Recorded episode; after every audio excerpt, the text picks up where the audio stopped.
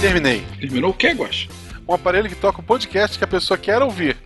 Basta pôr na orelha e ela faz uma leitura superficial dos pensamentos da pessoa e toca o podcast. Cara, genial. Deixa eu testar aqui. Põe, põe isso aqui no ouvido. Ah, tá tocando miçangas, mas eu queria ouvir um só. Ah! Guaxa!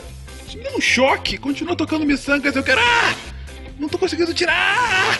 Tudo bem, tudo bem, eu quero ouvir miçangas. Viu? Sucesso. Du, du, du, du, du. Olá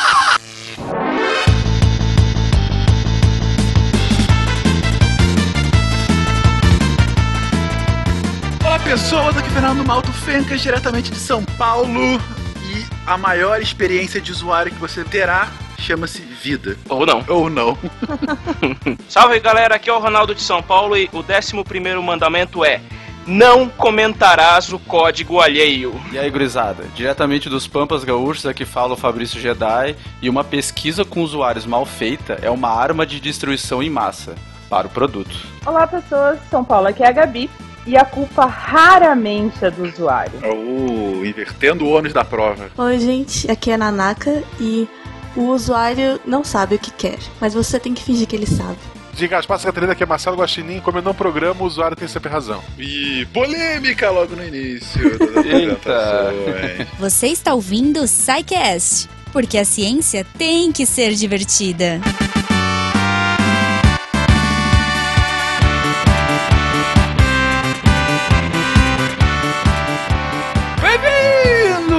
mais uma sessão de recadilhos do SciCast. Eu sou o Fencas. Eu sou a Jujuba. E olá. Olá, eu ia falar não somos parentes.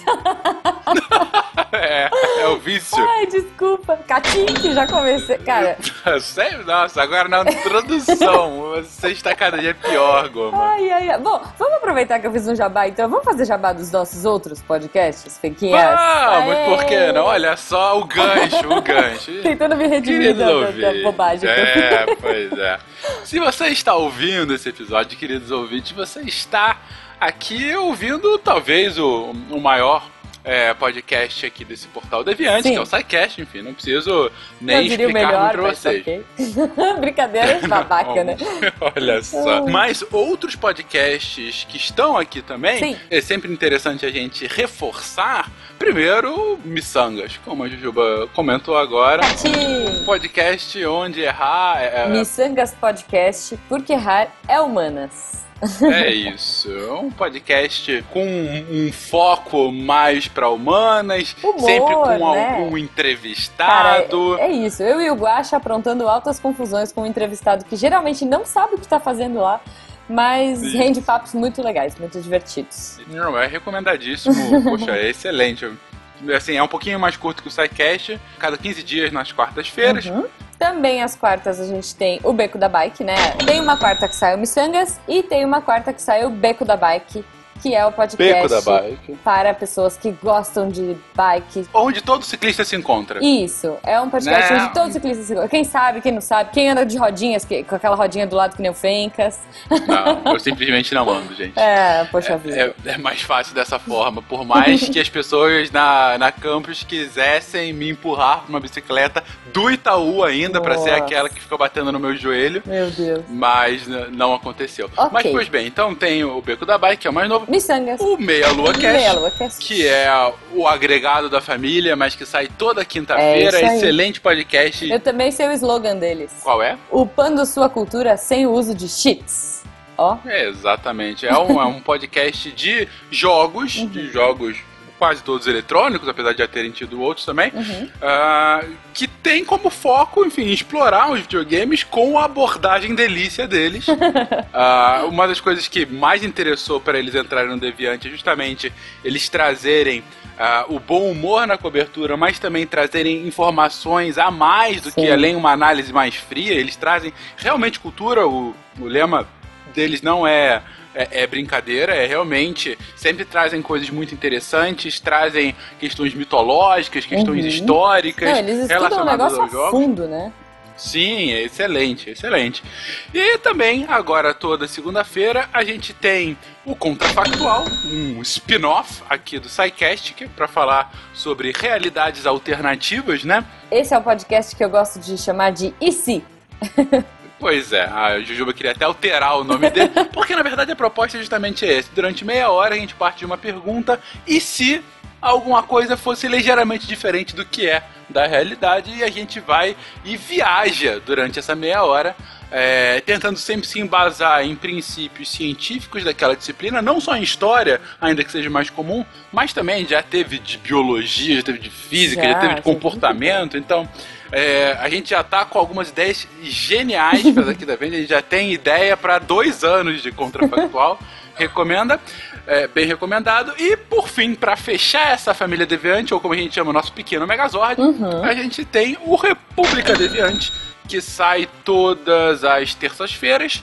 O República é, na verdade, um espaço de leitura de e-mails e comentários que todos os demais podcasts recebem Uh, e de interação entre os podcasts e muitas vezes com os ouvintes, porque o República muitas vezes acaba sendo feito em forma de live. Uhum. Então, Todos os dias da semana, de segunda a sexta-feira, você tem algum podcast da família Deviante no agregador mais próximo de você. Olha que bonito. É, gente, se vocês não conhecem, enfim, procurem aí, são bem divertidos. A gente tem o feed geral, né, que é o feed do Deviante. Tem gente que prefere uh, assinar os feeds individuais, eles também têm feeds individuais. Mas enfim, a gente quer saber o que vocês estão achando desses novos projetos, dos antigos projetos, tem gente que ainda não conhece.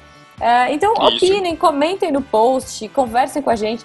Aproveitando o gancho, comentem no post desse episódio. A gente quer muito saber a opinião de vocês sobre UX. A gente quer sempre saber a opinião de vocês para melhorar, para sermos cada vez mais divertidos, consciência e, e é, é isso aí. Perfeitamente. E um último recadinho uh, pra galera que tiver disponível na terça-feira à noite, às 9 horas, lá na página do Portal Deviante, a gente dia, vai fazer. Fala o dia. Terça-feira, perdão, eu tô falando com pessoas que estão nos ouvindo em 2054. É, é então, verdade. Já perdeu. Na próxima terça-feira, dia 21 de fevereiro de Olha 2017, aí. do ano de Nosso Senhor. é, a partir das 21 horas, na página do Deviante no Facebook, faremos uma pequena live em homenagem a um evento de mobilização mundial no próximo domingo, que é a premiação da academia, o famoso Oscar. Olha então, aí. os o SciCast pensou, o SciCast, essa entidade que a gente forma, pensou: o que a gente vai fazer em relação ao Oscar? Como a gente a vai. A gente vai falar do carpete vermelho? Não! Não, não. O que, que a gente pensou? Vamos pegar um dos indicados a melhor filme e outras categorias uh, que é o filme A Chegada, a excelente ficção científica A Chegada, e vamos destrinchá-lo cientificamente. Falaremos sobre o cerne dele, que é toda a questão da comunicação e da linguagem, falaremos sobre a existência de extraterrestres inteligentes, seu contato, a física por trás da coisa. Então, assim, a gente vai fazer uma abordagem multidisciplinar científica sobre o filme A Chegada. Então, se você puder estar conosco na próxima terça-feira, dia 21 de fevereiro, a partir das 9 horas, você é muito bem-vindo. Se você não puder, a gente vai soltar posteriormente também Boa. no feed do SciCast. Muito bom, muito bom. É isso aí, gente. E como diria, sei lá, o Mulder ou a Scully, a verdade está lá fora. Não deixem de acompanhar essa live aí, porque vai ser muito boa. Exato. Então, muitos recadinhos de autopromoção do Deviante, catim, do SciCast. Big catim. É um catim gigante, exatamente. É, vamos logo então pro episódio para começar, Ju? Vamos, vamos. Ah, eu quero, eu quero muito saber o que as pessoas acham sobre experiências. Sei lá, não? Tipo, fui? é, experiência do usuário, sabe? Tipo, né? não? Ok. Eu, eu, tento, eu tento, gente. Digam aí o que vocês acham, gente. Beijo pra vocês.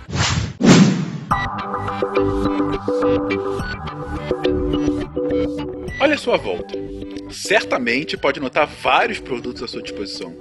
Um computador, uma caneta, um tubo de cola, uma cadeira. No mínimo, o aparelho pelo qual está escutando esse podcast. E dentro desse aparelho existe um produto virtual que lhe permite nos ouvir. Pela internet estão espalhadas inúmeras páginas de serviços e entretenimento tudo isso foi criado para a sua conveniência. Bom, pelo menos era essa a ideia. Já deve ter muitas vezes xingado produtos que não lhe proporcionaram uma boa experiência. E talvez, já tenha te dado vontade de beijar o responsável por um produto que lhe propiciou uma experiência incrível. Mas somos pessoas. E para cada pessoa, a experiência é diferente. Como conciliar tudo isso e criar um produto que agrade a gregos e troianos? Nesse episódio, falaremos mais desse mundo tão abstrato e ainda assim tão presente no nosso dia a dia. A ciência de unir o útil ao agradável, de conhecer e interagir com o público e muito mais. Esperamos que tenha uma ótima experiência.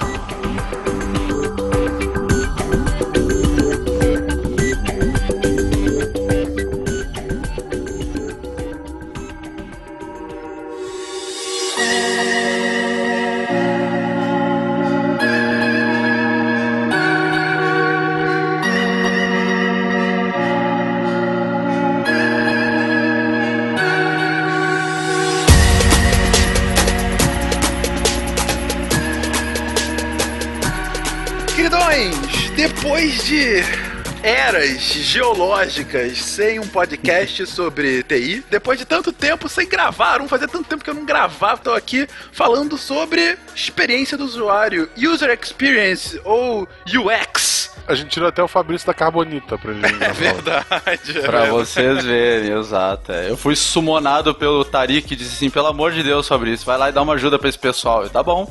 Olha Vim aqui pra só, fazer foi. o que for possível, né? Beleza.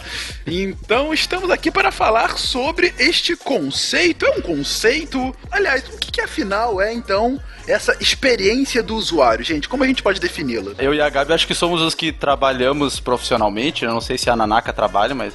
Eu trabalho, eu mando na parte que eu sou usuária. Ah, muito bom? Boa, boa resposta, boa resposta. É a parte mais importante, né? A gente precisa do usuário, a gente precisa saber. O... Nem sempre o usuário sabe o que ele quer, né? Mas a gente precisa, como até a Nanaka falou antes, ele nunca sabe, né? Mas a gente tem que imaginar, a gente tem que imaginar. Eu acho É, ele que nunca ele quer sabe. isso. Mas É. por isso que a gente não pergunta pra ele o que ele quer. A gente observa ele Exato. usando pra entender o que ele precisa. Sabe aquela lógica do Henry Ford e os cavalos rápidos? É isso. Sim, Entendeu? sim, É. exatamente. For dar o dedo pro cliente ou pro usuário, o desenvolvedor tá perdido. Então, É, sim. a gente não faz perguntas, a gente observa. por enquanto o que eu tô entendendo é o usuário é burro, vocês têm que observar Não. não perguntar pra ele. Ele não é burro, ele não é O burro. usuário não sabe expressar o que ele deseja. Isso. Você, de usuário, você vai fazer uma coisa baseado no que ele entende que ele quer, mas não é bem aquilo que ele precisa. Entendi. É a lógica do Bane, não é o que você quer, é o que você precisa. Eu trabalhei muito tempo com entrevistas, né? Com testes de habilidade, que é basicamente você colocar a pessoa pra usar o produto e começar a ver ela usando e depois conversar com ela a respeito do que ela usou. E principalmente no Brasil, se você for só ouvir o que a pessoa fala, o produto vai sempre estar perfeito. Porque o brasileiro é muito bonzinho, ele é, não, ficou ótimo. Eu não consegui fazer aquilo que você pediu, mas é porque eu ainda tô aprendendo, sabe? Eu sou meio ruim com essa coisa de computador, mas o seu produto tá ótimo. É, o usuário tem muito disso de ele se coloca a culpa de que não entendeu, de que não funciona, quando muitas vezes isso mascara um problema do próprio produto. Isso é bem comum, né? Mas pro usuário falar a verdade, não é só tu colocar isso num post e abrir comentários? não, mas aí, aí vai pro outro extremo, que aí ele só vai falar mal, vai odiar tudo. Porque na internet as pessoas são assim. É a frase clássica do Afonso Solano, que é o ornitorrinco é o pato aprovado pelo cliente. Exatamente. Cara, é muito isso, é muito isso, é. Assim, Fencas, tentando é, explicar um, um pouco mais academicamente falando, né?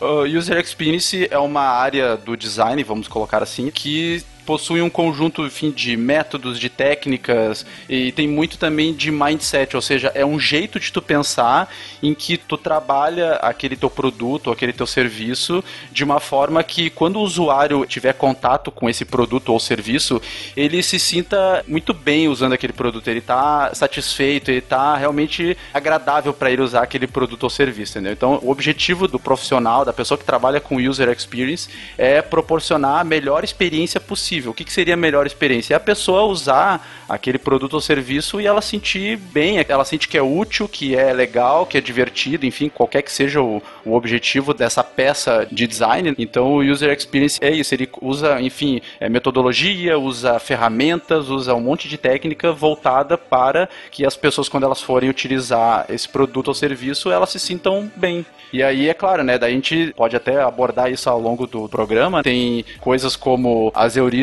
do Don Norman, tem a questão do design thinking, tem a questão das ferramentas de prototipação, tem as técnicas de pesquisa de usuário. Enfim, a gente pode abordar aí uma série de questões e ir a fundo o quanto a gente quiser em cada uma delas. Então, o user experience é isso, é esse conjunto de aparatos, de artefatos de design que tornam a vida do usuário melhor e muitas vezes é sem ele mesmo saber o que ele queria, né? Então, ouvi aí uma interação de várias formas com o próprio usuário, um pensamento de design muito interessante, maior conforto e comodidade por parte do usuário, enfim, de quem está lá na frente usando aquele bando de código que está por trás. Então, na verdade, acaba sendo a ponte entre o pessoal que programa, que está lá no back-end, né, que está lá atrás, com o usuário mesmo, para deixar tudo mais, bom, utilizável. É, não é. só o pessoal que, que programa. O UX é pensar no usuário, ponto ponto. Não necessariamente de um software ou de um site. Perfeito. Existe perfeito. o UX de painel de carro, de equipamento uhum. médico é uma coisa muito importante. Olha porque os médicos, as enfermeiras, precisa que tudo seja muito claro, muito intuitivo, porque não tem muito tempo para ficar pensando, né? Muitas vezes a vida de uma pessoa que está ali em risco. Fábrica de eletrodoméstico, tem muitas pessoas que trabalham com experiência do usuário. Então, é, apesar de ser uma profissão pouco conhecida, é uma profissão muito ampla. Eu estava pensando por fazer as contas quando a gente começou a conversar sobre esse cast, e o termo UX tem o quê? Uns quatro anos.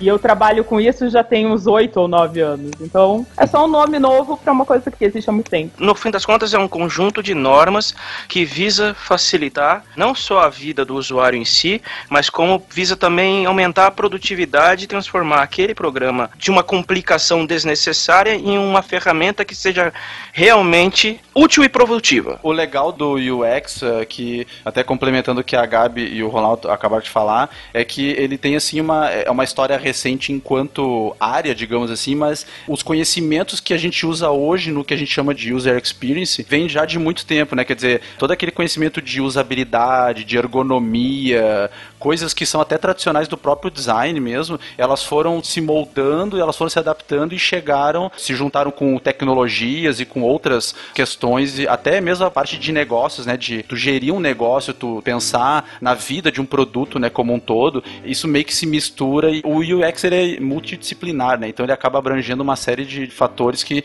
é, em outras profissões não é tão comum, né? E sobre isso, então, Jedi, você está colocando aí, ah, já tinha um histórico de outras disciplinas que acabou levando ao que hoje a gente entende por UX.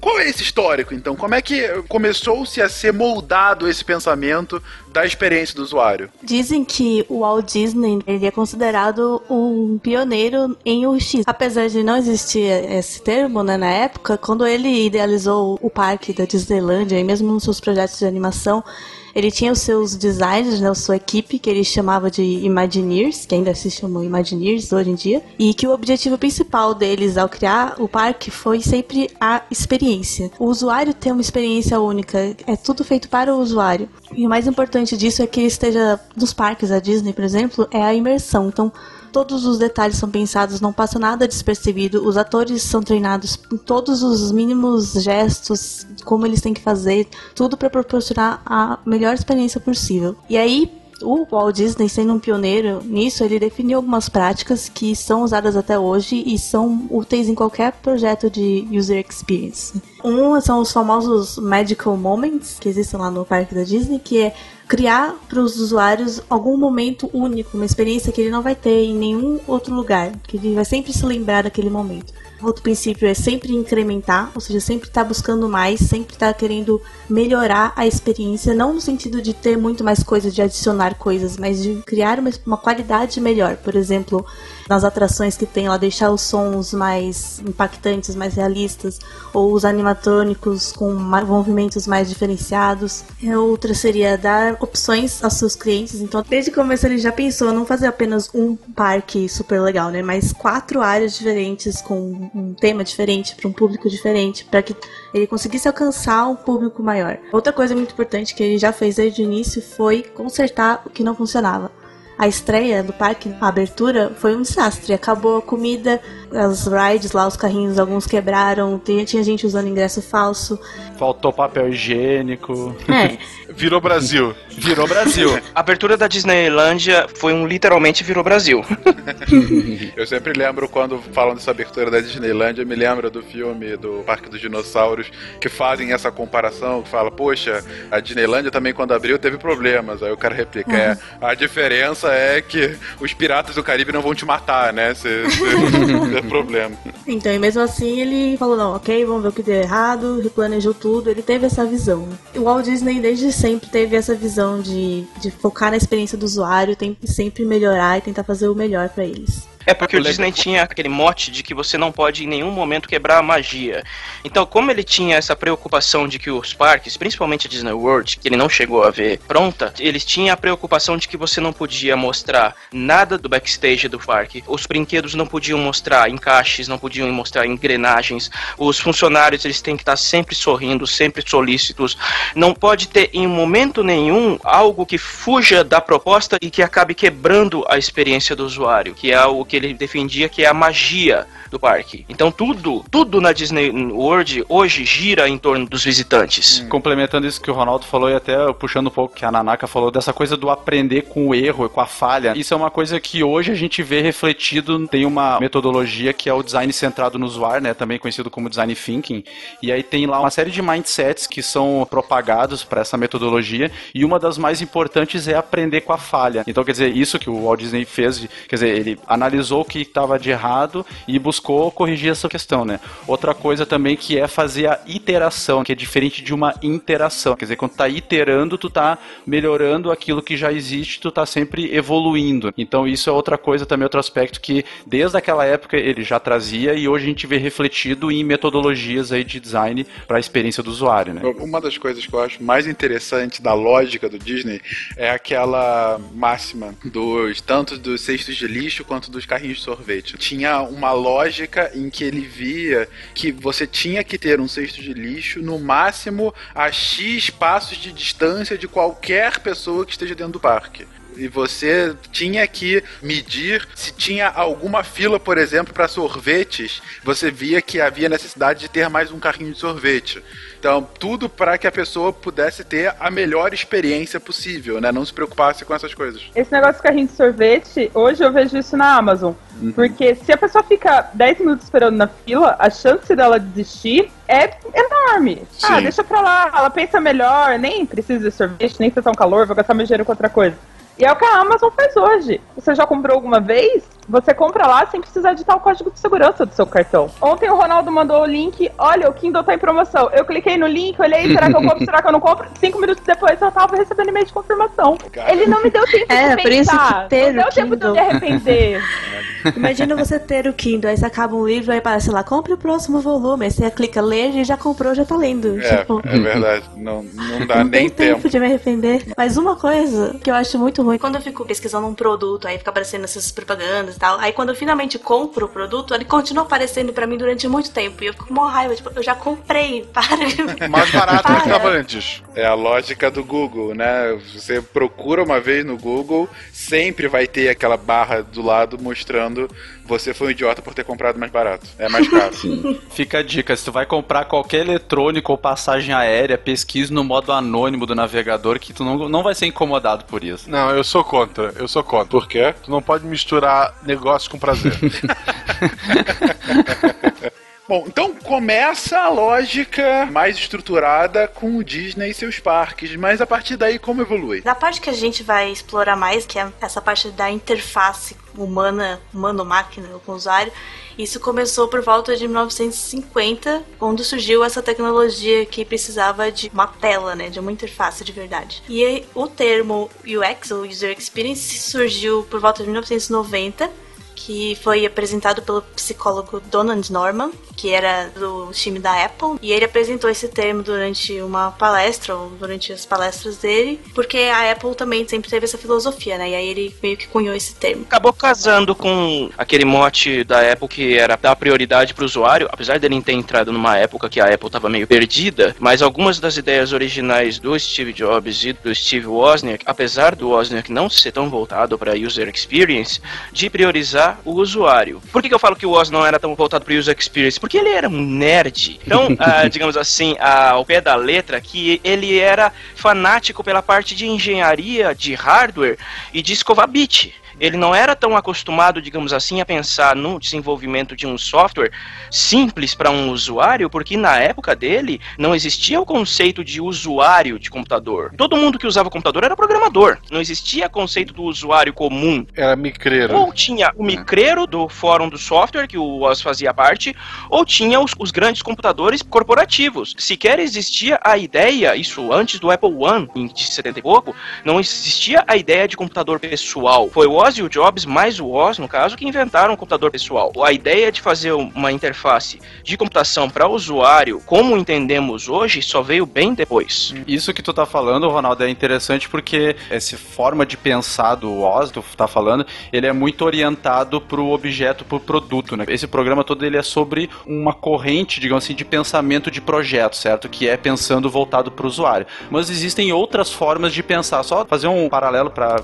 contextualizar. Por por exemplo, existe o projeto de design que ele é orientado ao objeto, né, ao produto, que é, por exemplo, isso que o Ronaldo falou citando o Oz, né? Existe, por exemplo, o projeto que ele é orientado ao designer. Por exemplo, aqueles produtos que eles têm uma ergonomia estranha, que eles são esteticamente muito bonitos, mas muitas vezes não são muito confortáveis, sei lá, uma Aque, poltrona... Aqueles muito... projetos de, não serve pra de nada, né? universidade de design que são bonitos, mas não são nada práticos, é, né? É, exatamente. Sim. Por exemplo... É... Aqueles carros de, de futuristas que são todos horrorosos.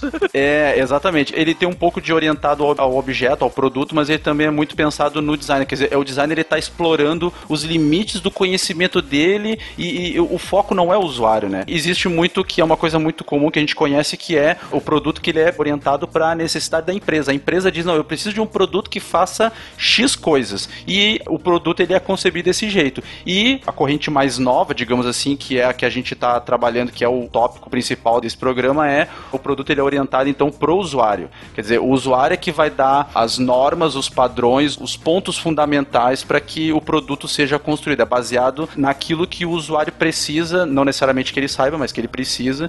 Então, é, existem essas diferentes formas, né? E o Don Norman, né, ele é um cara que alguns atribuem a ele o termo UX. Ele até comenta que ele pensou nesse, nesse termo na época, lá nos anos 90, porque não tinha nada que, nenhuma palavra, nenhum termo, nenhuma expressão que condensasse essa questão do usuário. Então ele meio que cunhou, mas não exatamente com essas palavras, mas o pessoal entendeu, ah, é user experience. Então isso é uma nova área a partir de então todo o conhecimento que a gente tem hoje, que a gente usa, ele se derivou a partir desse entendimento desse psicólogo, né? Que é um dos caras uh, fundamentais aí. Se alguém vai entrar na área de user experience, uma das pessoas legais então para te começar a estudar essa teoria, né, do Norma, enfim, é isso ajuda bastante. Inclusive ele ainda tá por aí dando palestras. Sim, participando sim. de TED, é um senhor muito simpático. E os uhum. primeiros livros deles, se vocês forem lerem, ainda são bem atuais, do design emocional e do design do dia a dia. Mas por favor, leiam as versões em inglês, porque as traduções são péssimas.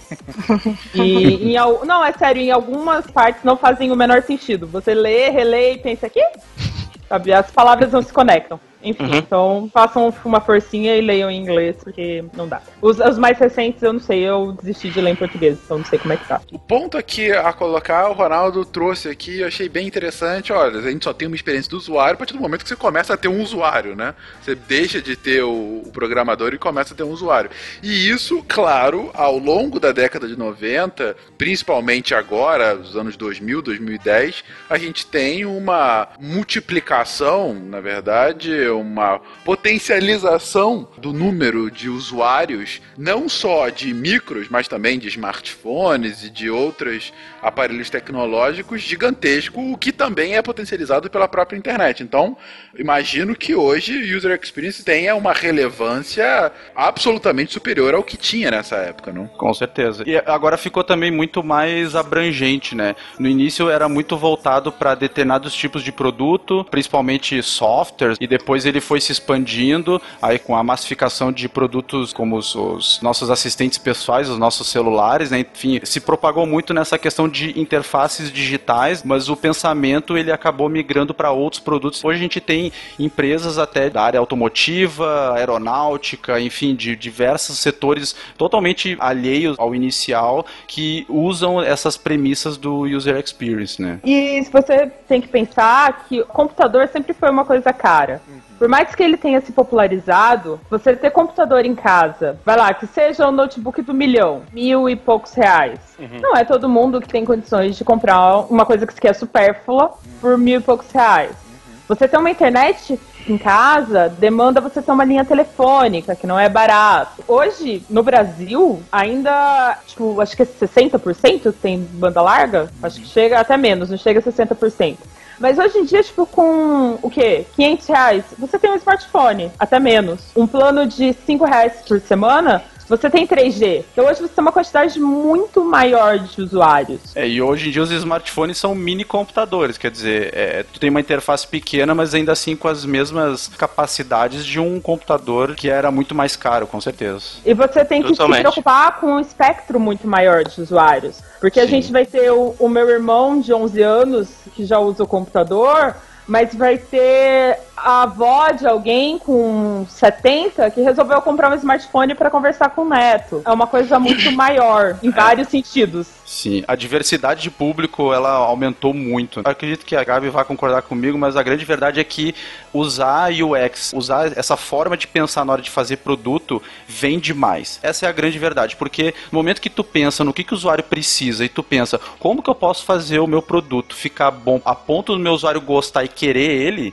isso é o objetivo do UX, quer dizer, tá fazendo o produto para ele ficar bom, o usuário gostar, se sentir satisfeito, confortável, o produto vende mais, é simples. Então, quer dizer, isso se reflete em vendas, se reflete em objetivo de negócios. Mercados inteiros se criaram pensando nisso, entendeu? É, então, como isso é interessante, o UX ele é utilizado e cada vez mais. Quer dizer, a empresa que não pensa em utilizar isso nos seus produtos, e muitas vezes são coisas que são muito cruciais, são produtos que são muito importantes, né? É a diferença entre a empresa existir e não existir. Antigamente, muitas empresas não precisavam se preocupar, de certa forma, com o serviço que elas ofereciam, porque elas já eram marcas consolidadas. E as pessoas tinham muito isso coisa de o serviço que meu pai usava. Não, eles têm outra ali que é melhor, mas eu não conheço. Eu vou continuar usando isso daqui porque eu confio, porque é uma marca grande. Hoje em dia não, Nubank e Uber tá aí pra provar isso. Quem oferecer o melhor serviço leva. A experiência do usuário, primeiro, ela é experiência. Ela não é um artefato. Eu não, não faço experiência do usuário. Eu crio artefatos ou situações que promovam uma boa experiência para o usuário. Então, já que vocês estão levantando tanto a bola disso, vamos então ensinar ao nobre ouvinte quais são as fases. Vamos ensiná-lo a executar todo o procedimento de uma experiência de usuário. Quais são as fases envolvidas, gente? Como que a gente inicia desde um projeto do, do a tábula rasa para de fato a gente chegar a uma noção ampla sobre essa experiência mais profícua para o usuário? Bom, primeiro a gente precisa entender o escopo do negócio, porque você não pode explicar uma coisa para alguém se você não entender o que é. Quais são os objetivos do negócio, né? Isso, uhum. pesquisar o mercado, estudar o público-alvo, considerar as necessidades do usuário durante todo o processo, não só, sei lá, na primeira iteração ou se você vende um serviço online, você tem que pensar na compra, mas tem que pensar no uso. Você tem que, pensar, no suporte. No suporte. Porque tem muita parte... empresa que só se preocupa até a venda e não faz uhum. pós-venda. Tem que ter o pós-venda, tem que ter o cancelamento. As empresas adoram esconder o cancelar, né, do, dos produtos. Tudo, o é. todo tem que ser muito prazeroso. Desde o início do primeiro contato até a hora que você encerra a relação do cliente, do usuário, com o seu produto. Sim, a relação você... tem que ser realmente muito prazerosa. ok. Eu sei que é difícil. E você tem que entender nesse ponto aqui também o negócio, porque existe essa visão romântica, né, de que você tem que fazer tudo para o usuário, mas você também tem que entender o seu negócio entender o que é melhor para o usuário, entender o que é melhor para o negócio e tentar casar as duas coisas da melhor forma possível. Sim. É legal fazer um parênteses aí, Gabi, é porque assim, isso que a gente está falando, tem um autor que se chama Jesse James Garrett. Ele criou os elementos da experiência do usuário, né? É uma metodologia que se usa uh, dentro de experiência do usuário, de user experience, em que a primeira fase, digamos assim, quando tu vai construir um, um produto, é a fase que a gente chama de estratégia. Então, nessa fase de estratégia, tu casa os objetivos do negócio com as necessidades do usuário, né? Então daí a partir disso é que tu vai para um segundo ponto, tu vai escalando, né? Mas essa parte de entender o negócio e depois saber o que, que o usuário quer ou o que a gente acha que ele quer, essas são as etapas iniciais e é a partir disso que todo o resto se deriva, né? Ok, entendi qual é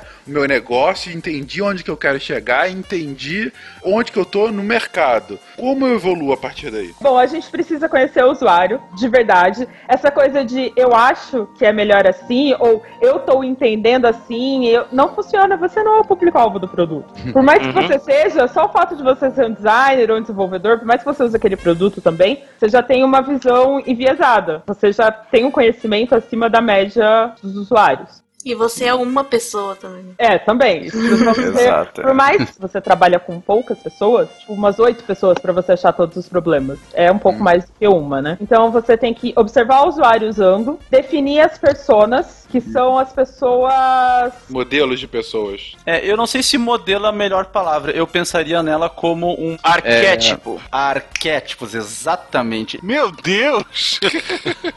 Todo mundo rola iniciativa. Isso.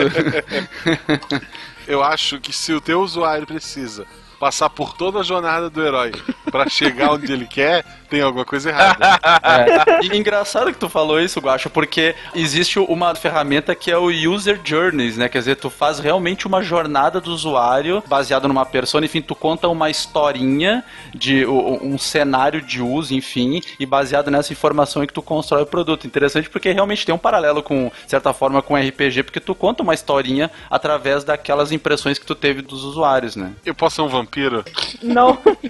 Pode. Você conta essas historinhas não para colocar desafios para o usuário. Você conta a sua historinha para entender todos os cenários pelo qual ele vai passar e fazer com que todos esses cenários sejam o mais fácil possível. É um aplicativo de banco de sangue. Eu posso ser um vampiro? Você pode ser um vampiro, vá.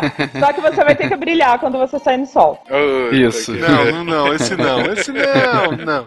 Não, mas olha só. Ele vai brilhar se, se o produto para ele for, por exemplo, uma marca de protetor solar. Aí quando ele for passar, ele vai ter que brilhar. Não tem jeito. olha pra onde tá indo é, o cast. É, a gente pode ver o usuário usando os concorrentes e entender se, né, considerando aí que o seu produto não tem nada pronto.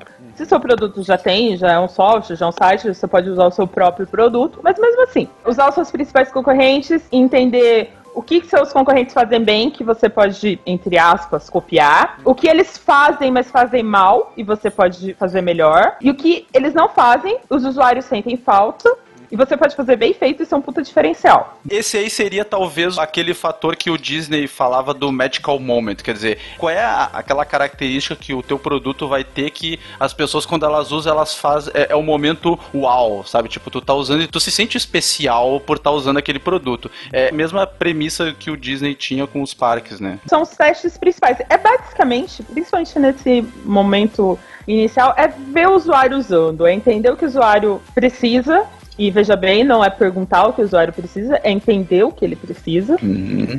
e tentar fazer isso da melhor forma possível. Se você tem bons concorrentes, é principalmente entender, ver os seus usuários usando os concorrentes e entender o que eles sentem falta para você poder ter os, os diferenciais. Eu, eu entendi, isso é a coisa que eu mais odeio. Por quê? Quando eu tô usando o computador, alguém para atrás de mim. Eu, eu odeio isso. Esse foi o meu trabalho durante quase cinco anos consecutivos. Ficar sentado lá Como é que conseguia dormir? vendo eles usarem. Como é que consegue dormir à noite fazendo coisa dessa? A Gabi era o bicho papão dos usuários, né? Era. Não, não. Eu era, tipo, o psicólogo deles com relação a Ah. coisa. Porque daí eles usavam e reclamavam pra mim, Hum. falavam: Ó, tá vendo, moça? Tá vendo? Isso aqui é ruim. Tu, tu era a voz amiga, então, na verdade. Isso, É, é, é, ela dizia assim, ah, eu não tô entendendo isso aqui. Daí tu chegava, não, calma, continua, tu vai conseguir. Fale mais sobre isso, né? Fale mais sobre isso, exato. É. Complementando isso que a Gabi falou, essa parte de entender o que o usuário precisa, né, através desses inputs, quer dizer, de toda essa informação que a gente observa, de conversando com o usuário, isso é extremamente importante. Eu comentei na minha apresentação que uma pesquisa mal feita é uma arma de destruição em massa, e é verdade. Algumas empresas elas acabam, entre aspas, manipulando a pesquisa do usuário para chegar num produto que elas querem. Isso às vezes é intencional ou não, mas a questão é que se tu não leva a sério o que o usuário disse, o resultado é que tu não vai fazer um produto para o usuário, tá fazendo um produto para uma pessoa imaginar na tua cabeça, para ti, porque tua empresa acha, mas não o que o usuário quer. Isso resulta em produtos que fracassam. Então, quer dizer, tu tem que realmente ser honesto com aqueles resultados que tu obteve, com as interpretações que tu obteve dessa parte que é muito importante, para daí sim tu partir para a próxima etapa, né? Testes com o usuário, vocês não comentaram teste de observação, teste AB. O teste de observação é o, que eu falei de você ir e ver o usuário usando e conversar com ele depois a respeito. É muito importante você só perguntar para ele a respeito assim que ele acabou de usar. Tipo, você observa ele usando e faz perguntas a respeito. Nunca aquela coisa de, ah, lembra quando você usou semana passada? Então, fala pra mim o que você achou. Porque, né, a psicologia tá aí explicando isso. Memórias falsas, enfim. E o teste AB é mais para quando o produto já tá pronto, que você faz duas versões de uma página. Com, por exemplo, eu quero saber se vai converter mais o botão comprar ou o botão contratar. Então eu faço duas páginas exatamente iguais, uma com o botão comprar e outra com o botão contratar, e programo lá que para 50% dos usuários que acessarem a minha página vai mostrar uma, para 50% vai mostrar outra, e eu tenho um teste AB. No final, sei lá, de 10 dias, um mês, eu vou ter o resultado de qual funcionou melhor. Só para colocar, gente, que teste AB é uma técnica utilizada nos mais diversos ramos da ciência, na verdade. É utilizado muito em informática e suas vertentes, mas enfim. E a lógica é justamente a mesma. Você dá uma mesma situação com uma ligeira modificação e você verificar quais são os resultados, né? A gente de humanas usa muito isso, porque como é só dois, né? A B é mais fácil estar contando. Na verdade, pelo contrário, Guaxa, em muitas disciplinas de humanas, esse é justamente um problema. Tipo história. História você não consegue fazer um teste AB porque ele é, olha só, olha só a propaganda, porque é justamente um contrafactual. Catim! Eu tenho que fazer uma propaganda. Cara, olha só, eu botei miçangas no teatro de abertura, surgiu um contrafactual agora, daqui a pouco vai surgir o Tarek gritando República. Esse cast é tipo o macacão de Fórmula 1 do Pois é. Beleza. Então a gente já sabe qual é o nosso mercado, a gente já estudou o que, que a gente quer, onde que a gente quer chegar. A gente já pesquisou o próprio usuário, então sabe quais são as preferências dele, sabe o que ele quer, o que ele não quer. Já fez dele jogar RPG conosco pra entender se ele quer ou não ser um vampiro. E agora qual é o próximo passo? Agora o próximo passo é fazer esse produto, né?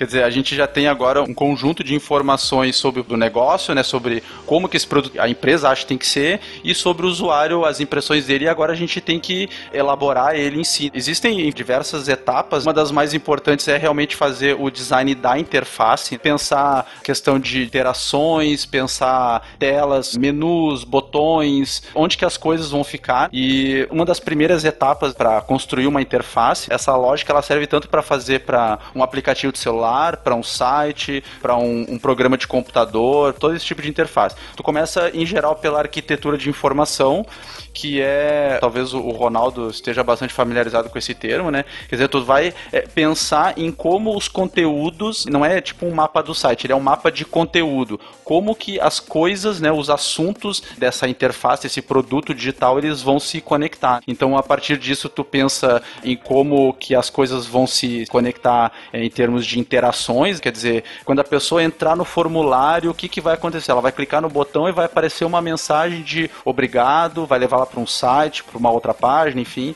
Então, quer dizer, está pensando na arquitetura da informação. Depois a gente passa para a parte da navegação em si, quer dizer, a arquitetura de informação é uma coisa um pouco ampla, assim, ela não é muito concreta. Mas quando tu vai para a navegação em si, aí tu já começa a pensar em desenho, quer dizer, o menu ele vai ficar nessa posição, ele vai ter esse tipo de lista, ele vai ter esse formato, essa fonte. Então aí tu começa a partir para uma coisa que no design a gente chama de wireframe, que é tu construir de uma forma mais simples, mais rudimentar a interface, os elementos principais. Uma forma mais limpa, é clean. Mais limpa, isso, exato. A gente fala que o Wire é, é como se fosse o esqueleto do site. Isso, Depois é a armação. É, depois ah. ele vai receber a pele, ele vai receber as roupas, ficar bonitinho, Isso. coloridinho, Exato. como se fosse certo. É. Mas no Aire a gente vai definir só a estrutura, só. Exato. Imagina um roupeiro de quarto, assim. Imagina que tu tá construindo as laterais, os armários, as estantes, e tu tá pensando, aqui vai as meias, aqui vão as camisetas,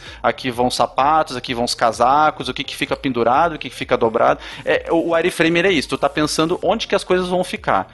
E aí depois tu passa por uma parte onde é mais mais dinâmica, digamos assim, que é o protótipo. Quer dizer, tu já estudou como é que as coisas vão ficar e agora tu vai fazer uma versão simples, mas que ao mesmo tempo funciona até certo ponto, funciona de uma forma simplificada.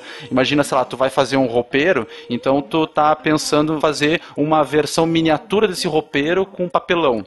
E tu vai ver se as tuas ideias funcionam, se elas aplicam numa versão física real, ou pensando numa interface, se aquelas tuas ideias, o andar das informações se a sequência de ações elas realmente funcionam como tu idealizou e aí depois se passa para a parte mais visual, quer dizer, aí tu vai pensar exatamente nas cores de cada elemento, na tipografia, qual é a fonte que vai ser usada, vai pensar no tamanho, daí realmente é aquele trabalho de escovar o pixel, sabe? Tipo, tu vai até o final para deixar a interface perfeita, né? Que bonita essa expressão, escovar o pixel. Né? Escovar pixel, né? Uhum. Esco Eu... Quando a gente fala bit em programação, você está refinando o código até o limite do possível. Sim, o sim. escovar pixel é a mesma coisa, você está refinando coisa. o design até o máximo para que a experiência do usuário fique o mais próximo possível da ideia de perfeição que os desenvolvedores tiveram. Hum. Eu acho que da arquitetura, o princípio de tudo é definir a hierarquia. As pessoas ainda têm o costume de querer colocar tudo na primeira página. Ainda existe a lenda de que o usuário não dá mais de três cliques. Quando a gente está no Japão, na Ásia, na China, principalmente no Japão,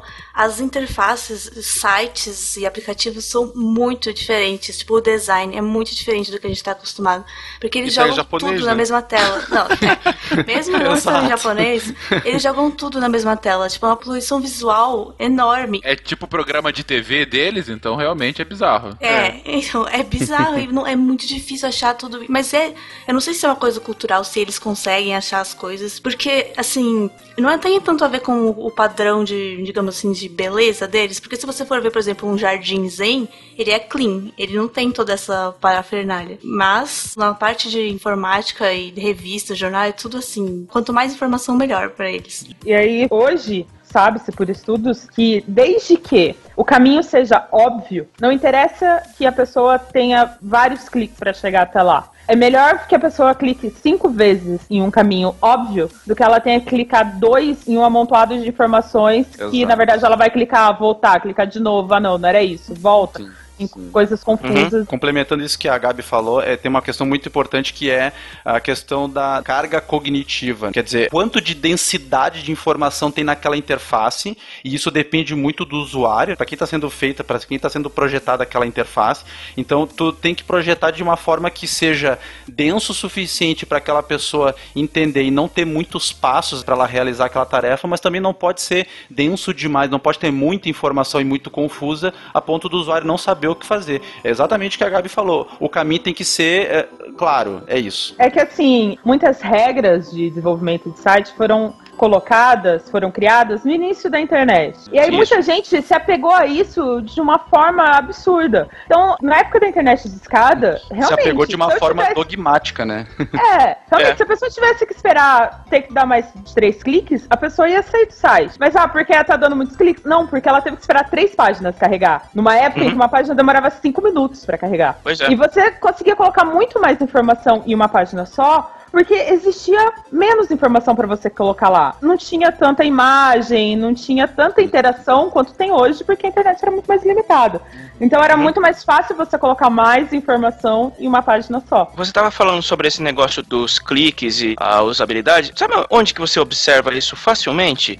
Na forma que os três principais SEOs hoje utilizam a forma de instalar aplicativo. SEO, sistemas operacionais. Isso, sistemas operacionais. Se você observar o macOS, como que você instala um aplicativo nele? Você primeiro baixa o aplicativo, você roda o instalador, ele vai pedir para você arrastar o ícone para a pasta de aplicativos, ele vai instalar, acabou. Como que você instala no Windows? Ele vai abrir uma janela de instalação, next. É de um next, jeito pior. Então, mas calma, mas ainda é simples, porque é next, next, next, finish. Pai do instalado. Exatamente. Como que você instala no Linux? Você tem que ir na loja do Linux ou você tem que abrir o terminal, digitar um é, apt-get, é, é. Você tem que saber o nome do aplicativo, você tem que rodar a instalação, Não. você tem que baixar o pacote, você tem que rodar a atualização para aí você utilizar o aplicativo. Não é intuitivo. Você busca no Google, pega a linha de comando, cola e executa. É bem fácil. Eu faço isso, é bem fácil. Eu, Eu faço isso também. Ctrl-C, Ctrl-V e... Sudo alguma coisa e vamos lá. É isso. isso é pra quem sabe que vai procurar no Google e quem não sabe. E quem nunca viu um Linux na vida. Não. Se não for uma distro pensada, voltada para o usuário, como tem o Mint hoje, por exemplo, o, e o Ubuntu. O Ubuntu nem tanto, ele já foi melhor, hoje em dia nem tanto, mas o, principalmente o Mint e a versão Mate do Ubuntu, que são voltadas para o usuário, que facilitam em muito a vida do usuário, o básico do Linux para instalação de aplicativo não é intuitiva. Hum. Ela não é natural, digamos assim, ela, ela exige uma interpretação em termos de código que não é simplesmente tu usar o mouse e seguir instruções na tela. Ela exige que tu realmente tu dê instruções para o software para dizer software, eu quero fazer isso. E aí tu vai lá e tu instrui. Talvez o Linux ele se beneficiaria muito se tivesse uh, interfaces mais no sentido de uh, captar o áudio mesmo, né? Quer dizer, o Linux ouviu o que o usuário quer fazer e ele realizar a ação. A tecnologia já existe, mas o Linux não implementou. Então, mas é realmente essa coisa de digitar, ele é, ele é feito para um usuário que está acostumado com isso, ou seja, não é o usuário típico, digamos assim, o usuário padrão, né?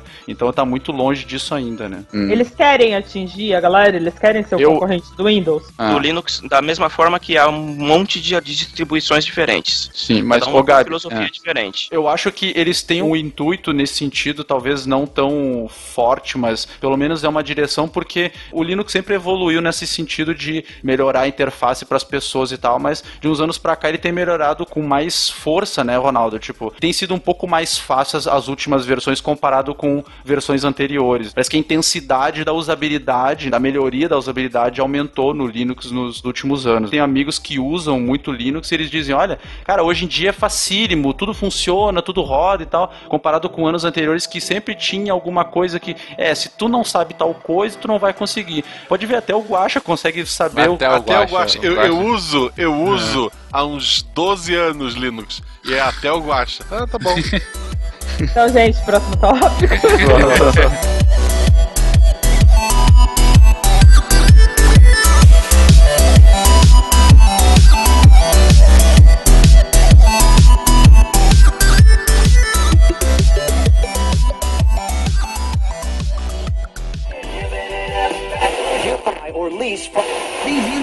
2.0. Monetize conteúdo em áudio, anuncie, ouça, presencie o nascimento de um mundo feito de som. cloudradio.com.br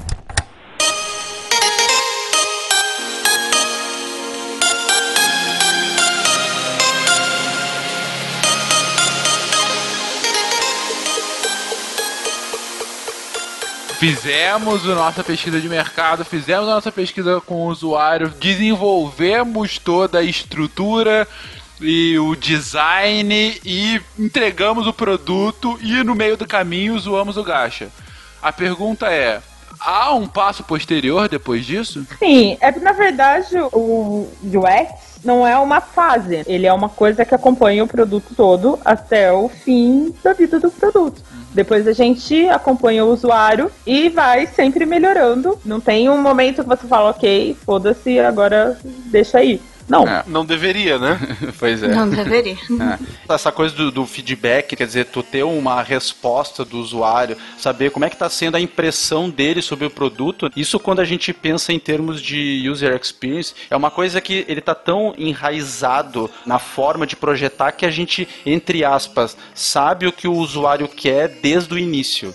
É quase como um método científico. Tu tem uma hipótese e tu testa ela, mas isso é uma coisa que está sempre acontecendo o tempo todo, em todas as fases do projeto, então, quando tu chega no momento de fazer o teste final, digamos assim, com o produto já pronto, digamos, tu já tem já uma, uma expectativa muito grande de qual vai ser o resultado dele. Tu só tá realmente verificando, validando todas aquelas ideias, mas com um grau de certeza muito grande. Se tu comparar com o desenvolvimento de um produto tradicional que não é voltado para o usuário, é, muitas vezes essa etapa é etapa de surpresa, quer dizer, o que, que o usuário ele tá imaginando, tipo, é uma caixinha de surpresa, a impressão do usuário quando ele vê aquele produto. Em user experience não, quando chega esse momento, como tu usou toda a ideia, as impressões do usuário desde o início, então esse momento do feedback é, é enfim, é, é, é o momento de glória, digamos assim, quer dizer, tipo assim, beleza, vai produto, vai que eu sei que vai dar certo. E isso é uma coisa que acontece depois ele continua durante a vida do produto. O produto ele não termina o desenvolvimento dele quando chega na mão do usuário. Ele continua evoluindo, se desenvolvendo, aprimorando, ele volta para a mesa de desenho, ele é redesenhado, reimaginado e está sempre voltando voltando e o usuário ele é quase como um coprojetista. Ele é um designer da equipe que não está junto com a equipe, é isso. Porque o input dele, as informações que o usuário fornece é essencial para o projeto do início ao fim. Perfeito, então fizemos todo o ciclo e aí você tem mais feedback e aí uma nova rodada de desenvolvimento e melhorias e vários updates que nos infernizam no Skype. Bom, fizemos aqui todo o ciclo, mas agora a gente tem que entender o que de fato o usuário quer. Ou seja, o que está por trás dos quereres dele? O que está por trás de uma escolha por A e não por B do usuário? Ou, em outras palavras, quais são os aspectos psicológicos que a gente pode citar sobre o usuário, para que ele tenha então essa melhor experiência. Acho que o principal aspecto, que é a maior máxima do ser humano, é a lei do mínimo esforço. Sempre, ela sempre. guia a minha vida. sempre. Então é importante o seu produto sempre pensar assim, o usuário não vai querer fazer nada que ele não tenha que fazer. Nunca vai querer se esforçar mais do que o estritamente necessário. Um dos melhores livros nessa área é o Não Me Faça Pensar, do Craig. Uhum, exatamente. Ele, ele ensina exatamente isso. O usuário não tem que pensar. E não é que ele não tem que pensar porque que o usuário é burro. Não, mas não é porque ele é burro. É porque as coisas têm que ser simples e fluídas o suficiente a ponto dele não precisar parar uhum. e falar, hum, o que, que eu tenho que fazer agora? Sim. Ele tem que simplesmente fazer, tem que ser tudo tão fácil que seja instintivo para ele o próximo é. passo. Exato, ele tem que bater o olho e entender o que ele tem que fazer, só isso. É. E não precisa pensar. É, assim, a, a, falar de ser burro não, não é nenhum caso. Mas, por exemplo, uma criança, a, a minha filha tem 3 anos. O YouTube para ela é completamente intuitivo. Ela consegue usar o YouTube Netflix melhor que meu pai. É, tem as caixinhas, ela vai passando pro lado ou descendo, né, no caso do YouTube. Ela achou que ela quer ver, ela clica e espera. Ela pula os 5 segundos do intervalo. Esses dias eu tava notando que ela espera aparecer, pular a propaganda no YouTube e ela Sério? Pula. E ninguém ensinou isso Cara, pra ela. A Malu tem 3 anos, é isso que você falou? 3 anos, 3 anos e meio. Presumo eu que ela não saiba ler. Não, não sabe ler. E ela usa sem ajuda. Sim. Tá vendo? É esse o objetivo de não fazer o usuário pensar. Tem que ser tudo óbvio. Ele tem que simplesmente sim, fazer. É porque, tipo assim, quando você abre a caixinha, ela tem a mensagem, só que quando muda a mensagem que já pode pular, aparece uma seta. Ela vê a seta, então, ah, beleza, agora eu já posso clicar. Ela clica. Ela sabe que aquela área ali, se clicar, ele vai levar pro vídeo que ela quer ver, né? Exato. Tem alguns princípios para seguir para manter esse mínimo esforço. Um seria, na parte de informação, não fazer o usuário ter que entender ou ler mais do que ele precisa, então mostrar só as informações realmente relevantes, mas que sejam suficientes para ele decidir se ele vai querer ir pro próximo passo ou não, né? Não ser tão pouca informação que seja inútil. Isso que a Nanaka tá falando é contexto. As informações elas têm que ser eh, relevantes para aquele momento que o usuário tá. Na verdade, assim, ó, se ela não é irrelevante pro contexto, ela é inútil. Então ela não deve estar ali. Mas em outro contexto, ela pode ser muito útil. Então o mínimo esforço está muito atrelado a contexto. Ele precisa ser relevante naquele momento. E não, não gerar dúvidas assim, daquele usuário não saber o que fazer. Por exemplo, se tiver um botão, o botão tem que estar tá claro que ele é um botão, que ele dá para clicar, que é ali que você tem que ir. Uhum. Ele tem que ter cara de botão, ele tem que se comportar como um botão, enfim. É. Eu já ouvi, mas isso não tá aparecendo o link. Aí, ah, não, mas se ele colocar o mouse aí em cima, vai virar a mãozinha e ele vê que ele tem que clicar. Porra, não é, não é assim. Que não tem o formato de Se ele digitar essa linha de comando terminal, ele vai ver o link. Ah. É. é. Ah, Parece site desenvolvido pelo Homer. É. Se ele clicar e botar exibir código fonte, ele acha o link original, tá ali? Tranquilo, né? Ou aqueles clickbait, né, cara, que fazem aquela imagem que parece um botão e quando tu clica te leva pra um site nada a ver, né? Não, é, tu vai pra esse site de download, tipo Mega, não sei das quantas. Que... Nossa, sim, sim. direto isso, e, né? E daí tem... tem... vários, assim, download aqui, vários. Um deles é o verdadeiro, é tipo Exatamente. Um Normalmente é o menor. É, é tipo aquela porta do Sérgio Malandro, tem que torcer pra pegar o brinquedo. É o cálice do Indiana Jones. Geralmente é o mais comum de todos, que é o verdadeiro. Isso. Exato. Esses sites se aproveitam dos padrões pré-estabelecidos. Tipo, eu entrei no site esses dias e abri uma propaganda enorme de um site X. Geralmente, uhum. o fechar fica uhum. do lado direito superior. Uhum. Certo. Em cima da imagem tinha um xizinho e um fechar no canto direito superior. E eu cliquei e fui pro site, pro esse site X. Eu, poxa, sacanagem. Aí eu voltei lá e vi que tava escrito fechar e bem menorzinho. E ir pro site. Aí no canto superior é. esquerdo tava só o fechar o site venceu. Nesses casos, tem que comprar o produto. Tem que assumir que perdeu. Perdi. Dessa vez o site ganhou. Pra trás. Exatamente. Exatamente. Pra trás? Não, não, não, não, não. Você perdeu, você perdeu, Gabi. Viagra, preciso de Viagra. Compra aí duas cartas e manda pra mim. Venceu. A outra coisa também é o preenchimento de formulários. Tem, tipo, formulários enormes que você tá preenchendo tudo Aí você dá um refresh na página, pronto, você perdeu tudo. Tem que fazer tudo de novo. Quando o usuário está alguma coisa errada, que ele clica lá em, em, submeter ou em continuar, e alguma informação estiver errada, não apaga o que ele já digitou, gente. Por favor. Por favor. Deixa lá. É. Sempre. Deixa sempre lá. acontece. Lei do mínimo esforço é o que guia a nossa vida. que mais, gente? Também tem a questão do limite de atenção, que está muito atrelado a essa questão de o quanto a gente consegue apreender de informações num, num determinado momento. Aí tem a questão do déficit de atenção. Eu sei porque eu tenho, então é, isso para mim é uma constante, um desafio constante na vida. A gente sempre tem um limite, né, do quanto a gente consegue prestar atenção em, em um texto, um vídeo, uma imagem, uma informação que tá na nossa frente, né? Alguém falando num podcast. Exatamente. então a gente tem que fazer a interface, o produto ele tem que fazer a informação ela ficar fácil de ser visualizada, escaneada, que isso facilita a vida do usuário. Contribui muito para essa questão do esforço mínimo que o usuário usuário ele quer. É importante sim o usuário bater o olho e já saber aonde ele tem que ir. Na verdade, já saber o que esperar daquele pedaço de informação. Quanto tempo ele vai precisar prestar atenção naquilo. Exato. É, uma coisa importante é que multitasking, por mais que a gente costume falar isso, multitasking para o ser humano não existe. É, existe o que é? São pessoas que conseguem trocar mais rápido do que outras entre tarefas. Mas isso não é multitask porque, né, enfim, multitask é outra coisa.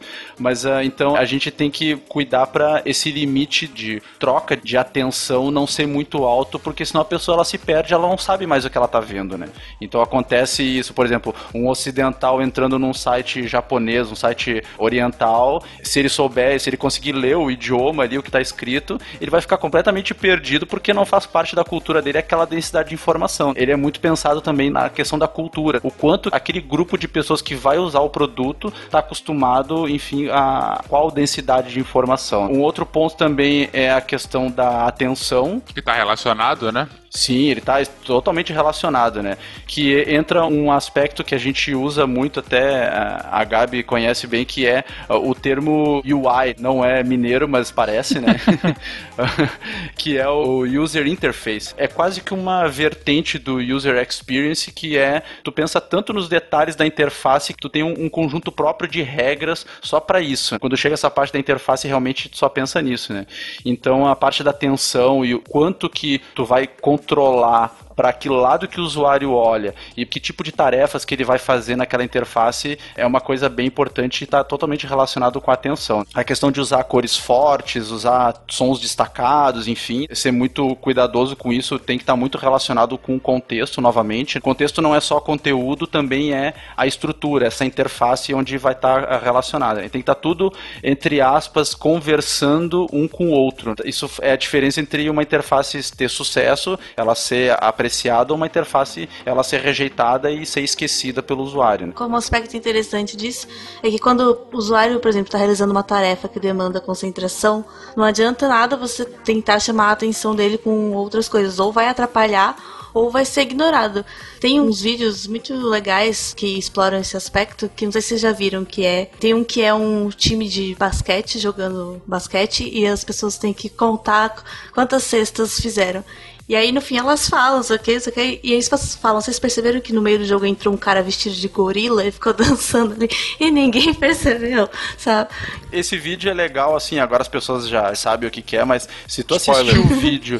é, é, Tem mais spoiler. desse tipo, você pode ver Sim, os outros. Exato. A gente até pode colocar no post. Não funciona, porque daí a pessoa vai olhar sabendo que ela tem que. Não, não, não, não. Mas é que a pessoa não percebe, cara. A pessoa não percebe. Se tu sabe que alguma coisa vai distrair e tu tá vendo o vídeo, mas tu não sabe o que é, tu não percebe. Tu só percebe se tu sabe o que que é. Esse negócio do urso, da pessoa vestida de macaco, quer que seja, tu só consegue perceber a coisa quando tu sabe o que que é. Se tu não sabe, tu pode saber que existe algo atrapalhando, mas tu não sabe o que que é. Eu sei porque eu já fiz esse teste tanto comigo quanto com outras pessoas que tu não sabe. Então dá pra gente botar no post um outro vídeo que não é esse que a gente comentou, que as pessoas elas vão, vão ficar malucas, cara. Depois eu, eu procuro algum ali e boto. A gente pode pegar alguns vídeos que a gente tem lá no canal no meio da Jujuba e colocar o pessoal ficar olhando, tipo.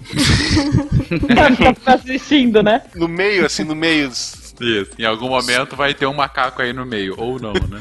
Todos os vídeos do canal Missangas tem um macaco dançando, gente. então falamos sobre mínimo esforço, sobre o limite de atenção e o foco dessa atenção. Que outros aspectos a gente pode comentar, gente? Temos a coisa da preferência, que às vezes o usuário acha que uma coisa é melhor para ele, quando na verdade não é.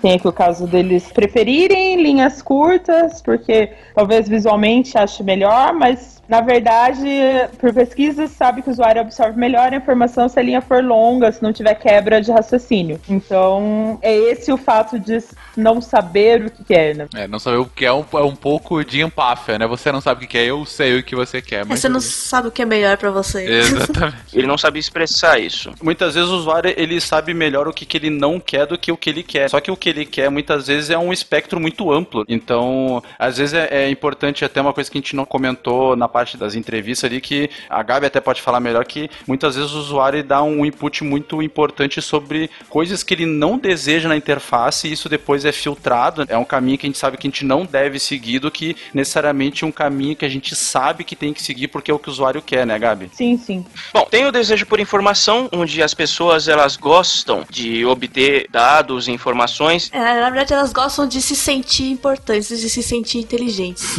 Sim. Eu tenho informação é poder. Exatamente. Mas se isso fosse verdade, os bibliotecários dominariam o mundo. ter, a informação não é poder, é o que você faz com aquela informação que é o poder. Porque você guarda uma informação dentro de um livro não quer dizer nada. Você tem que pegar aquele livro, ler aquele livro, absorver aquilo que está escrito e pôr em prática. Aí você tem o poder. Uhum. Então, o ponto de aprender algo novo é o que vicia os usuários, é, chega, estimula os receptores de prazer do usuário. Só que o problema é, eles querem mais informação do que conseguem processar, eles querem adquirir mais dados do que eles conseguem colocar em prática os ensinamentos. Então, esse negócio de ter mais informação do que o necessário uhum. faz elas pensarem que elas têm mais opções, que elas têm mais no controle, mas é uma forma inútil, é uma forma burra de abordagem, porque porque de informação demais, você está dando ferramentas demais para o usuário e ele não vai usar tudo aquilo. Uhum. É mais fácil você se focar em um conjunto de ferramentas, em um conjunto de informações que você sabe que o usuário vai usar porque ele precisa delas, uhum. do que uhum. você oferecer um leque de informações que só porque o usuário acha que precisa delas, mas não vai usar tudo aquilo. Não é necessário você fornecer tudo aquilo. Por isso que o feedback é importante. É, Lembre-se ah. sempre da musiquinha do Balu no Mogli. Somente necessário. Necessário, somente o necessário. O extraordinário é demais. A experiência do usuário, primeiro, ela é experiência. Ela não é um artefato. Eu não, não faço experiência do usuário. Eu crio artefatos ou situações que promovam uma boa experiência para o usuário.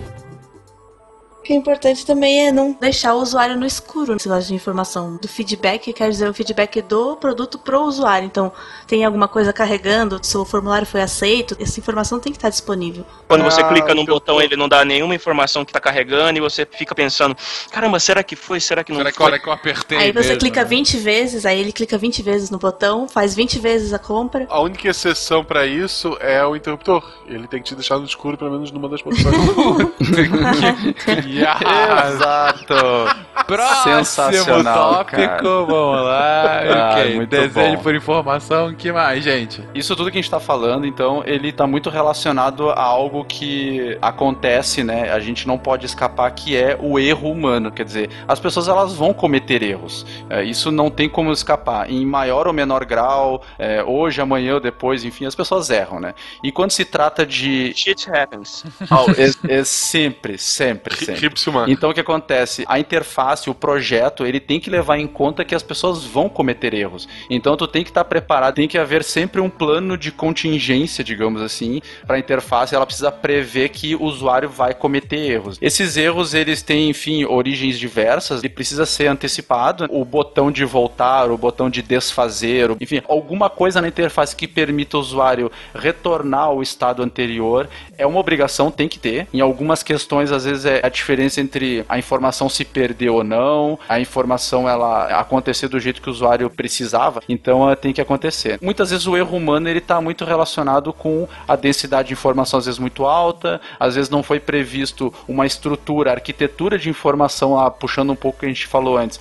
ela não foi pensada propriamente para aquele tipo de usuário, então o erro acaba acontecendo. Muitas vezes é a carga cognitiva total do sistema, que é o que o, o sistema tem mais o que o usuário tem, que é o externo, muitas vezes é muito alta e acaba acontecendo o erro. Então tem diversos fatores aí que colaboram para o erro. Então é, a interface tem que estar sempre preparada para o erro humano. Não se ache mais importante do que você realmente é. As pessoas raramente, raramente, 99,9% das vezes. Olha só, adoro esses dados do nada, mas vamos lá, 99,9%. As pessoas, elas sempre vão estar fazendo alguma outra coisa, seja conversando com alguém, seja olhando outro site, seja estando no grupo de WhatsApp na hora da gravação, né? Exatamente. Hum, hum. dando, dando sugestões pro outro podcast. Pois assim. é, pois é. Então, você não acha mais importante do que você realmente é. Sempre considere que você está dividindo o foco das pessoas com outras coisas e que elas vão errar, vão clicar no lugar que não era para clicar. É normal. O meu professor de arquitetura e organização, ele costumava chamar esse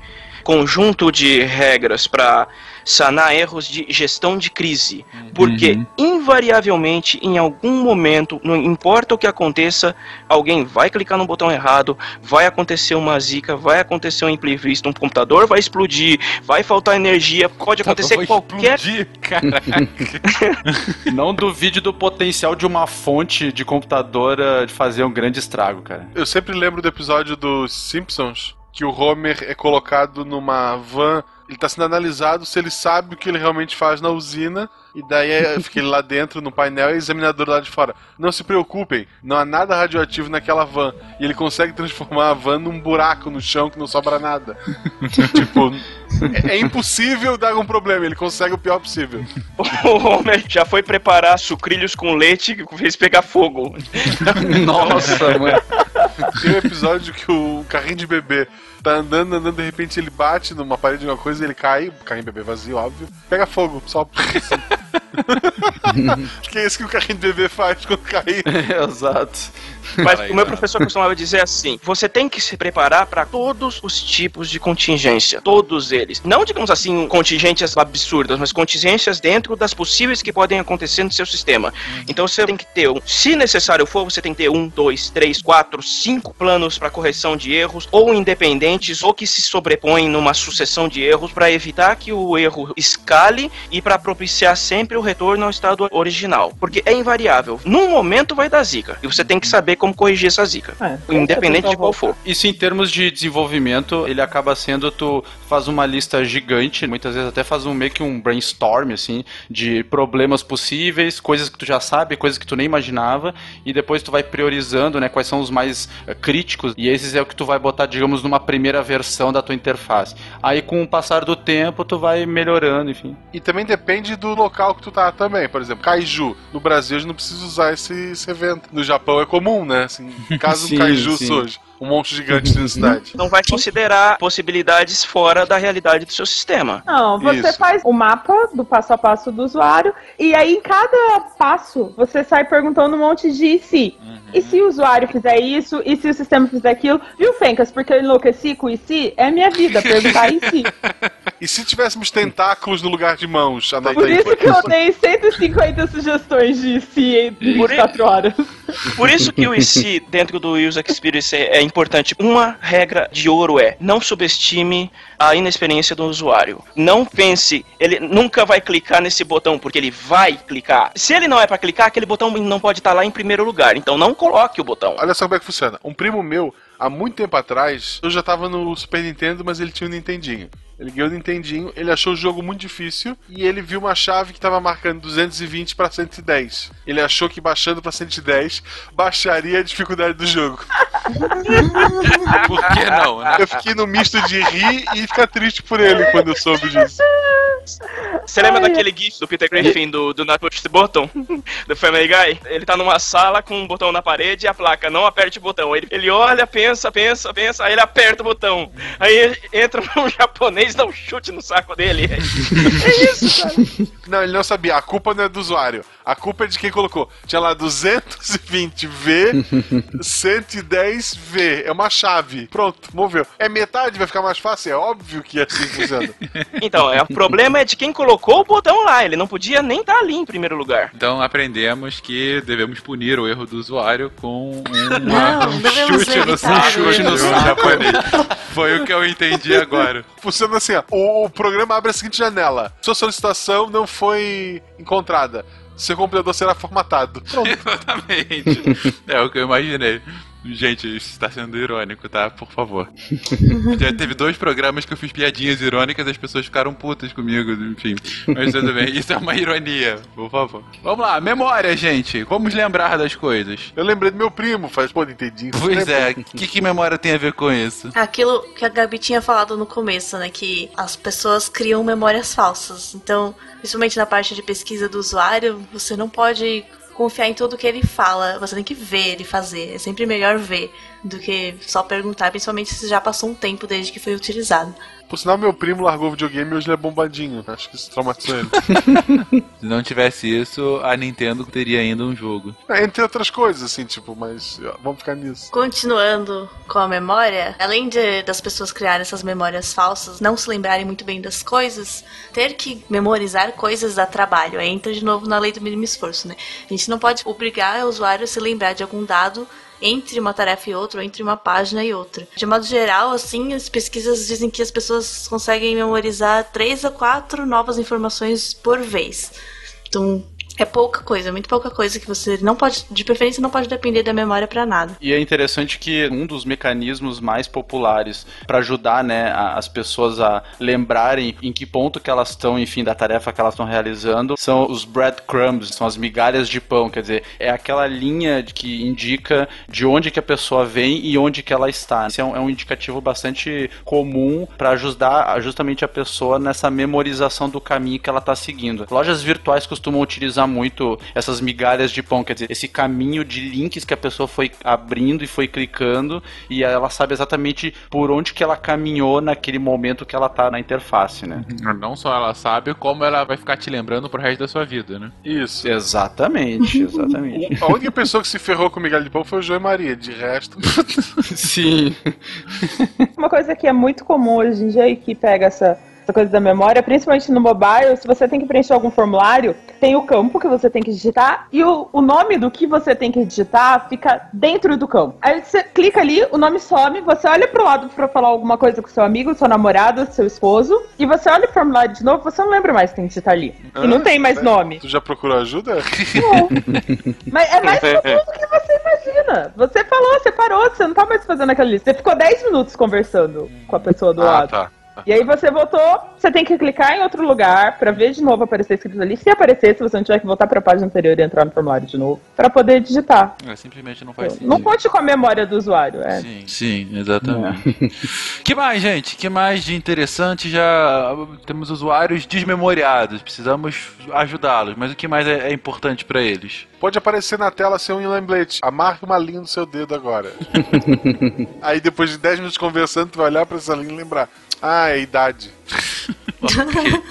Bom, outro aspecto psicológico que hoje em dia está cada vez mais importante é a, parte social. Que as pessoas estão interagindo muito cada vez mais e os produtos estão sendo baseados em cima dessas interações de redes sociais. Um dos aspectos que dá para a gente ver bem é os rates, né? A validação do produto. Então, a pessoa vai comprar um produto, baseado no que outras pessoas acharam desse produto. Você ter no seu site essa informação de, tipo, daquelas estrelinhas de quantas pessoas compraram. Pessoas que compraram isso também compraram aquilo. Esse tipo de validação social, que é validado por outros clientes para os clientes, é muito valioso. E isso é cada vez mais comum, né, cara? Sim, já ouvi isso. mais de uma vez de clientes fazendo entrevistas, tipo, óbvio que você não vai falar que o produto que você vende é ruim. Uhum. Você sempre vai falar que é bom. Então eu quero ouvir de outra uhum. pessoa se é bom ou não. É uma validação menos tendenciosa, né? Vocês já tentaram ler os comentários da loja do Android? Não. Ah, não. não é impossível. Eu tô baixando é agora se for bom, é, tô Isso, dando quatro estrelinhas, se for bom, eu volto da quinta. Isso, tô dando uma estrela só porque é pago o programa. Tipo, oi? que beleza. É, a gente falou sobre memória, falou sobre atenção. Tem também a questão de inconsciente aí, gente. Bom, a maioria dos processos mentais ocorre de forma inconsciente. Se conseguir fazer com que a pessoa se comprometa com uma tarefa simples, por exemplo, fazer um pequeno cadastro gratuito, é mais provável que ela aceite se comprometer com algo maior mais tarde. Uhum. Como te dar mais informações que vão fazer você saber mais a respeito dela e oferecer um serviço maior. Ou contratar um plano de um ano de fidelidade. É. Por exemplo. as, coisas, as coisas que envolvem dinheiro são um pouco mais complicadas. É isso aqui, é importante prestar atenção nesse inconsciente, principalmente mais questões de marketing assim, né? É você explorar isso para coisas que o usuário não pode nem te mostrar, nem te dizer, porque ele não faz a menor ideia de que aquilo tá acontecendo. E acontece muito por baixo dos panos, assim, por trás da ação. Uma coisa que é verdade, mas a gente não pensa quase nunca, assim, sobre o que estamos fazendo, né? Então a gente simplesmente está fazendo. E isso, na hora de fazer um, um projeto de um produto, assim, no nosso contexto aqui de user experience, é tu tratar a interface de forma a se aproveitar dessa inconsciência do usuário sobre o que, que ele está realizando e meio que conduzir ele, levar ele para o caminho que tu deseja que ele vá. Então, quer dizer, tu vai conduzir ele a terminar de preencher um formulário, a fazer a compra de um produto, enfim. Né? Então, quer dizer, tu trabalha, usa essa falta de consciência sobre o que está acontecendo a favor do produto, né? Eu tô, eu tô reparando que é, muitos desses elementos que vocês colocam é literalmente o desenvolvedor, cara, que está aí na frente do, do user experience Falando: usuário, me dá aqui a mão que eu vou te conduzir para onde eu quero que você vá. Mas o mais importante, eu quero que você vá, mas eu sei que você precisa ir ali. Então é uma situação de ganha-ganha entre o desenvolvedor e o usuário. O objetivo é sempre fazer com que o usuário faça aquilo que tu quer que ele faça, digamos assim. Isso parece meio genérico, mas no final das contas é isso. Como eu disse antes, o user experience, o resultado, ele está muito atrelado à questão de negócios, quer dizer, é volume de venda, número de assinaturas, enfim, uma série de métricas aí. Então, quer dizer, quando tu faz com que o usuário, tu pega na mão do usuário, digamos assim, e leva ele para onde tu quer, de uma forma que ele goste desse caminho, o resultado é que ele faz aquilo que tu quer que ele faça, entendeu? Então é, é tá muito atrelado a isso, né? Muitas outras... vezes UX é só bom senso. Sim, justo, justo. Isso, na verdade, pra vida toda, não só pra, pra UX. pra vida. Bom senso, gente. Bom, bom, bom conselho, Guarda. Um exemplo de como trabalha esse inconsciente é que, por exemplo, as pessoas, tanto os desenvolvedores quanto os usuários, acham que às vezes, tendo a informação certa, você vai ser capaz de tomar melhores decisões baseadas nessas informações. E é claro que é importante, mas mesmo pesquisas já comprovaram que na maioria dos casos a decisão final ela tem um peso muito maior de instinto ou emoção do que das informações que você organizou para ter essa decisão. Eu queria deixar então algumas indicações para os nossos ouvintes aí que gostariam de talvez iniciar o caminho pelo user experience, né? As, as diversas, enfim, tem hoje em dia é um mercado muito abrangente em termos de profissão, né? Então tem pessoas que trabalham só com pesquisa, só com estratégia de, de produto, é pessoal que trabalha só com interface, enfim, uma série de questões e eu acho interessante dar um, algum contexto para as pessoas em termos de onde encontrar informações sobre user experience, né? É, existe Existem, obviamente, podcasts sobre user experience. Eu vou deixar aqui a recomendação de dois podcasts, um brasileiro e um americano. O brasileiro é do Movimento X, da Isabela de Fátima. Ele é basicamente um podcast de entrevistas, né, com, com pessoas, com profissionais da área de user experience e já tem aí os seus 15 episódios, mais ou menos, e é muito interessante. São conversas de mais ou menos uma hora, 40 minutos e é bastante interessante as perguntas que ela faz e eu recomendo bastante. E também tem o do UX Blog Podcast, que é um blog, além de ser um blog de conteúdo, também tem o podcast deles e é bastante bom, mas esse no caso é em inglês. Bom, falamos sobre definição, sobre história, sobre o processo sobre o que, que, define o usuário. Fomos desde a Disney até ninjas entrando para chutar o saco do usuário que errar. Falamos de. Foi o que eu entendi, Gabi. Vocês, vocês explicaram errado, a culpa é de vocês. Eu entendi igual, Fencas. Eu entendi igual. Obrigado, Guaxa.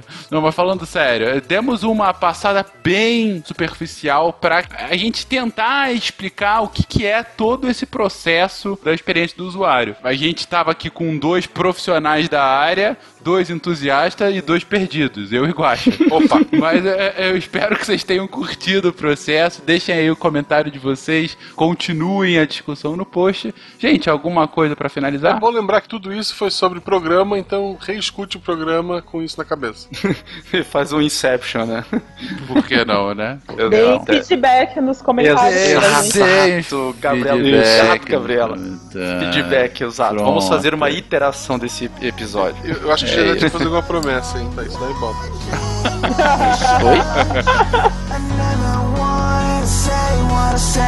I just wanted an explanation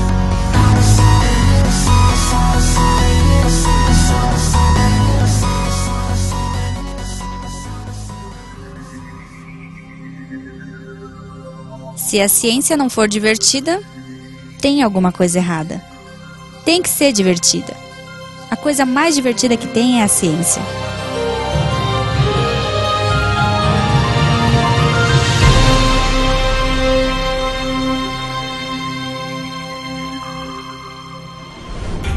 Este programa foi editado por Tapcast. Edições e produções de podcast.